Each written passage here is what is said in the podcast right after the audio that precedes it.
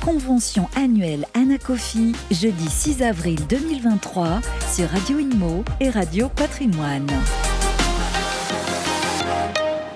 Bonjour, Radio Emo, Radio Patrimoine continue à accompagner l'Anacofi et à vous accompagner sur la convention Anacofi avec Christophe Inizan, directeur commercial de La Française. Bonjour Christophe. Bonjour euh, Jean-Marie. La Française, grande maison euh, et maison historique de gestion des SCPI. Les SCPI ont été une, une thématique forte d'investissement de l'année 2022. Euh, comment se profile et commence l'année 2023 Christophe? Alors c'est vrai Jean-Marie qu'une année 2022 record hein, pour beaucoup d'acteurs dont, La Française, pour mémoire 10 milliards d'euros collectés sur les SCPI pays, plus de 5 milliards sur les SC. Donc la française a, participé euh, à, son, niveau à cette, collecte record. Euh, une année euh, à 1 milliard d'euros de, collecte, 500 millions d'euros sur les SC. Donc merci aux partenaires de, de l'ANACOFI bien évidemment. le début d'année 2023 euh, bah, quand on a une année, record, c'est vrai que bah, la reprise, voilà, il y a un effet de base, comme on dit. On, mesure que la hausse des taux, l'environnement inflationniste euh, euh, a, généré beaucoup d'interrogations de, la part des partenaires. Il y a des thématiques qui continuent à s'imposer naturellement, j'aurais tendance à dire, dans les, dans les allocations et dans l'attente des épargnants de nos partenaires. C'est notamment, bien évidemment, la santé qui est perçue à juste titre de notre point de vue comme décorrélée du cycle économique. Donc on va permettre peut-être de passer cette euh, période qu'on espère la plus courte possible d'interrogation euh, bien légitime euh, sans, trop de, dégâts. Et à la française, bah, on, poursuit cette, approche par thématique comme je l'indiquais avec ce véhicule dont, je parlais, donc sur la santé qui est LF Avenir Santé. J'en parle à dessein parce qu'on pense qu'il y a une dimension au-delà de ce qu'on fait avec les partenaires en, en, financier et en performance financière pure. Il y a une dimension sociétale très forte autour de la santé. on voit bien que dans l'attente des il y a vraiment le souhait de donner du sens à son épargne.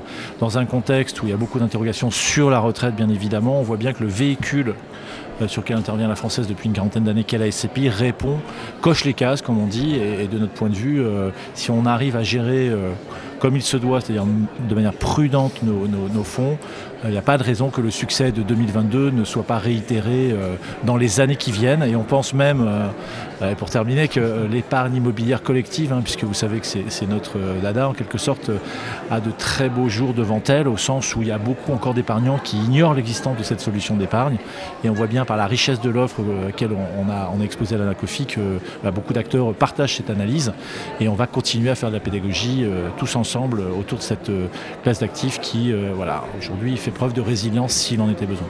Revenons sur la santé, vous déployez euh, quelle typologie du coup d'actifs, quelle typologie d'opérateurs, quel pays également dans cette, dans cette SCPI Oui, alors Jean-Marie, ah, alors c'est vrai qu'on fait de la santé, pas que, mais on fait de la santé. Dans les thématiques et dans les allocations thématiques qu'on propose aux partenaires, la santé a toute sa place et une place de plus en plus importante. Et nous, la particularité euh, qu'on a développée à la française sur cette thématique-là, c'est d'avoir une approche euh, très qualitative au sens où les actifs liés à la santé que vous retrouverez dans LF Avenir Santé vont être des actifs dits de proximité donc en cœur de ville.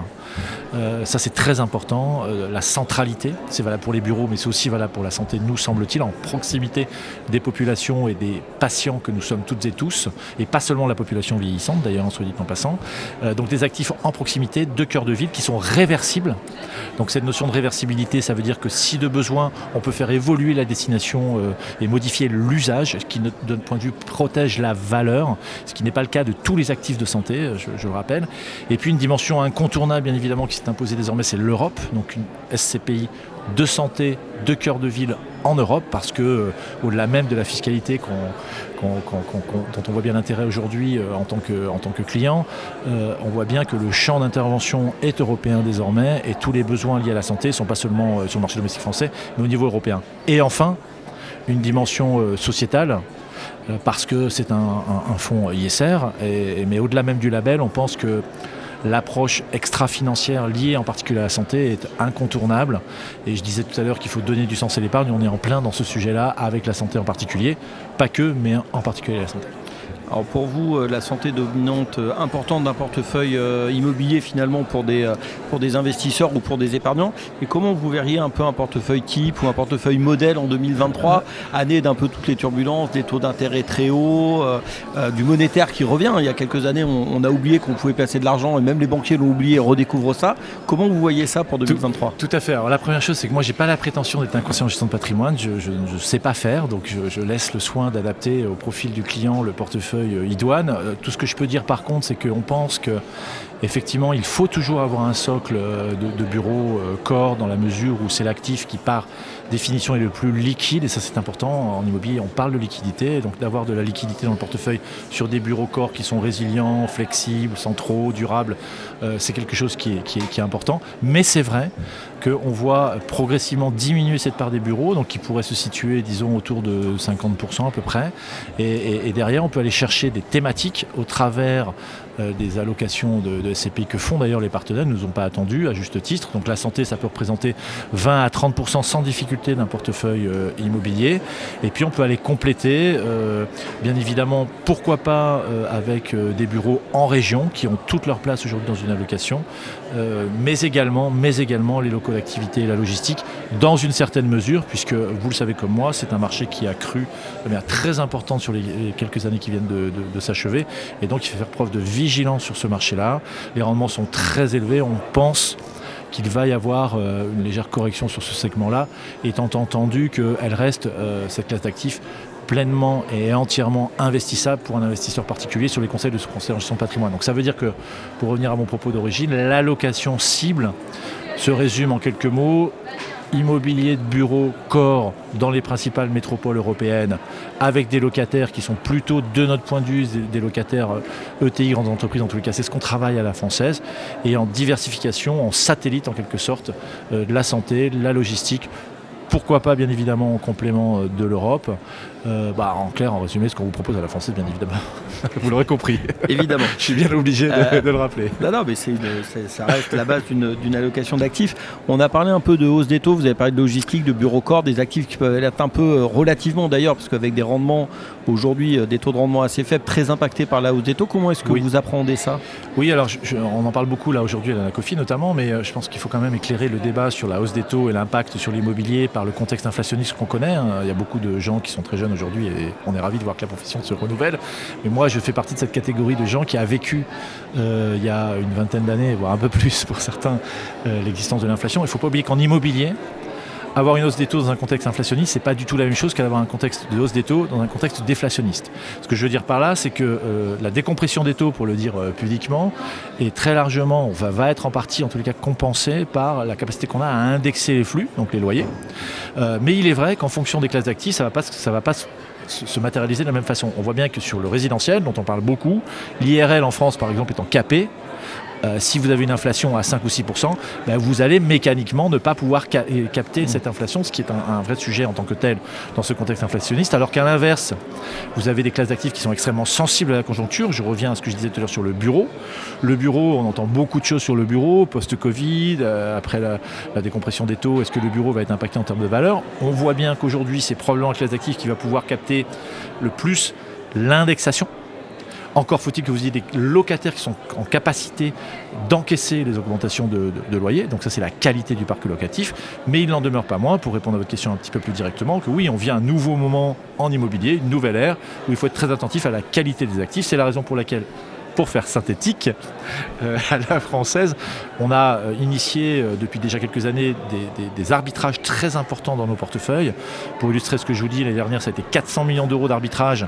Comme on dit, une ancienne maison et dans mon, dans mon propos c'est positif, on a vécu les cycles et quand on peut capter des, plus-values sur des actifs considérés comme maturité, on s'en prive pas et sur les 400 millions d'euros par exemple, on a dégagé 70 millions d'euros de plus-value. Donc une partie va être réallouée, a été réallouée et une partie est mise en réserve puisque c'est une grande particularité de la maison la française comme vous le savez c'est qu'on aime bien avoir des réserves. On est une maison plutôt prudente et on revendique cet ADN pour employer un terme à la mode. Et, donc on a beaucoup, on des fonds euh, qui ont beaucoup de réserves. Il y a un fonds par exemple qui a un an de réserve. Je sais que ça fait sur la distribution. Sur la distribution, oui. Pardon, oui, sur la distribution. Ah non, vous avez raison le... sur la distribution. Donc ça veut dire qu'on est en capacité de, voilà, de passer le cycle sans trop de voilà, sans trop d'inquiétude. Il faut être prudent mais on, est, on pense qu'on a les capacités de, passer sans trop de difficulté à la situation. Et il n'y a pas peut-être trop de réserves justement? Est-ce que c'est pas dans une époque où euh, l'argent commence à coûter de l'argent finalement avant? C'était pas un sujet, mais à un moment où l'argent rapporte un petit peu, mais bon voilà, c'est avec l'inflation, avoir de l'euro, c'est pas la meilleure des choses. Est-ce que oui, alors il y, a plus, avoir de l'argent. Question un peu tricky, mais. Ah oui, non, non, mais c'est une bonne question qu'on ne se pose pas suffisamment entre nous. Enfin, les partenaires, c'est sur les arbitrages dont je parlais tout à l'heure et les plus-values qu'on a dégagées, la question s'est posée est-ce qu'on investit tout de suite Qu'est-ce qu'on en fait Est-ce qu'on dégage des réserves Est-ce qu'on en met en réserve plus particulièrement Bon, il faut juste avoir à l'esprit qu'aujourd'hui, si vous avez du cash, je vais revenir aux réserves dans un instant, il y a un phénomène, c'est que vous n'êtes pas contraint d'investir tout de suite, puisque le monétaire, vous en parliez, il est rémunérateur aujourd'hui, y compris pour, les, SCPI. Donc vous pouvez attendre si vous considérez qu'il faut attendre. Concernant le niveau des réserves, oui, je partage complètement l'avis euh, que 12 mois de réserve, c'est très important.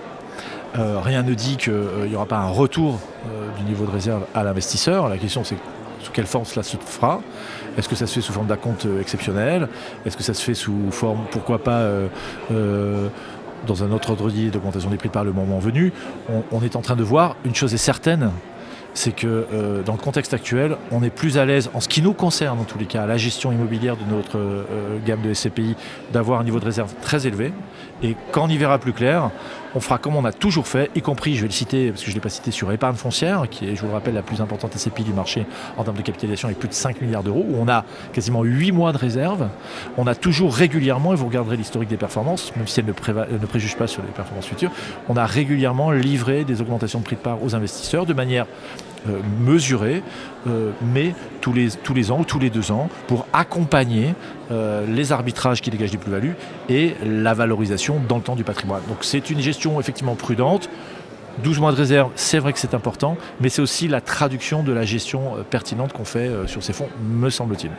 Finalement, c'est un peu la, double sécurité pour le porteur de part. La sécurité de se dire qu'on a de la réserve long terme pour de la distribution et accompagner une distribution, mais également finalement une sécurité de ne pas avoir d'obligation d'investir et d'être capable, c'est un mot qu'on a beaucoup entendu depuis quelques temps, de lever le stylo, d'attendre, enfin de poser le stylo, d'attendre et de voir ce qui se passe. Tout, exactement. Et je rappelle quand même que sur cette notion de réserve ou de, alors selon ce dont on parle, de RAN ou de réserve de plus-value d'ailleurs, hein, elles sont valorisées dans les fonds. Hein. Donc quand vous les distribuez, ça impacte la valeur du fonds mécaniquement. Je pense qu'il faut juste le rappeler.